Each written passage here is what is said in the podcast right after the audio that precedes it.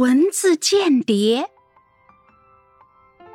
爸爸给卷卷买了一本关于雷达的儿童科普书，卷卷着迷了。他跟在爸爸身后，不停的问爸爸关于雷达的问题。在爸爸的指导下，卷卷还 DIY 了一个小雷达。小雷达做好了，卷卷兴奋的睡不着觉。他让爸爸给他买了一台接收器，接上雷达，有模有样的开始观测雷达。雷达有信息了，是蚊子军团，他们正在讨论作战计划，准备晚上十二点进攻卷卷居住的小区。怎么办呢？必须阻止他们。卷卷认真的思考着。用烟熏，来不及了。喷繁蚊液，不行，面积太大了。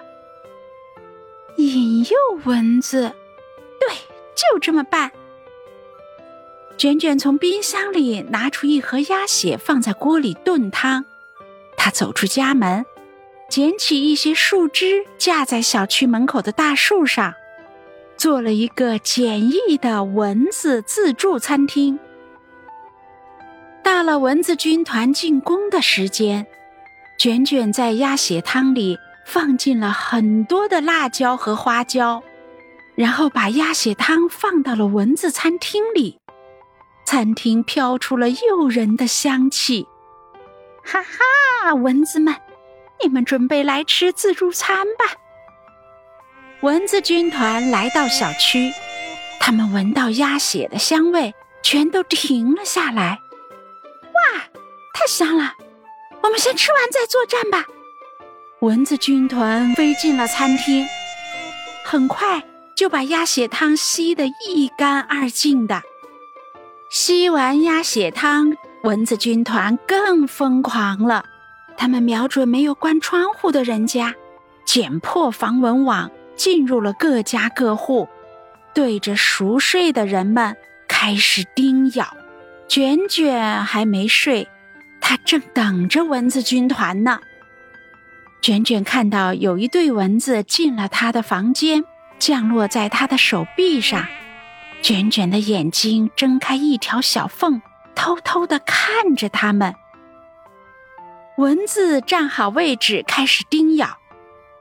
咦，不对，怎么完全叮不进去呀？蚊子们这才发现，他们的嘴巴因为刚刚吸了太多麻辣鸭血汤，已经肿成了一个救生圈，根本扎不进皮肤里。蚊子们慌乱了，撤退。很快传来了蚊子军团首领的命令，蚊子们怕被发现，赶紧仓皇逃跑。蚊子军团全军溃败了。卷卷看着蚊子们狼狈的样子，他摸着自己的雷达，我的小雷达，你真棒！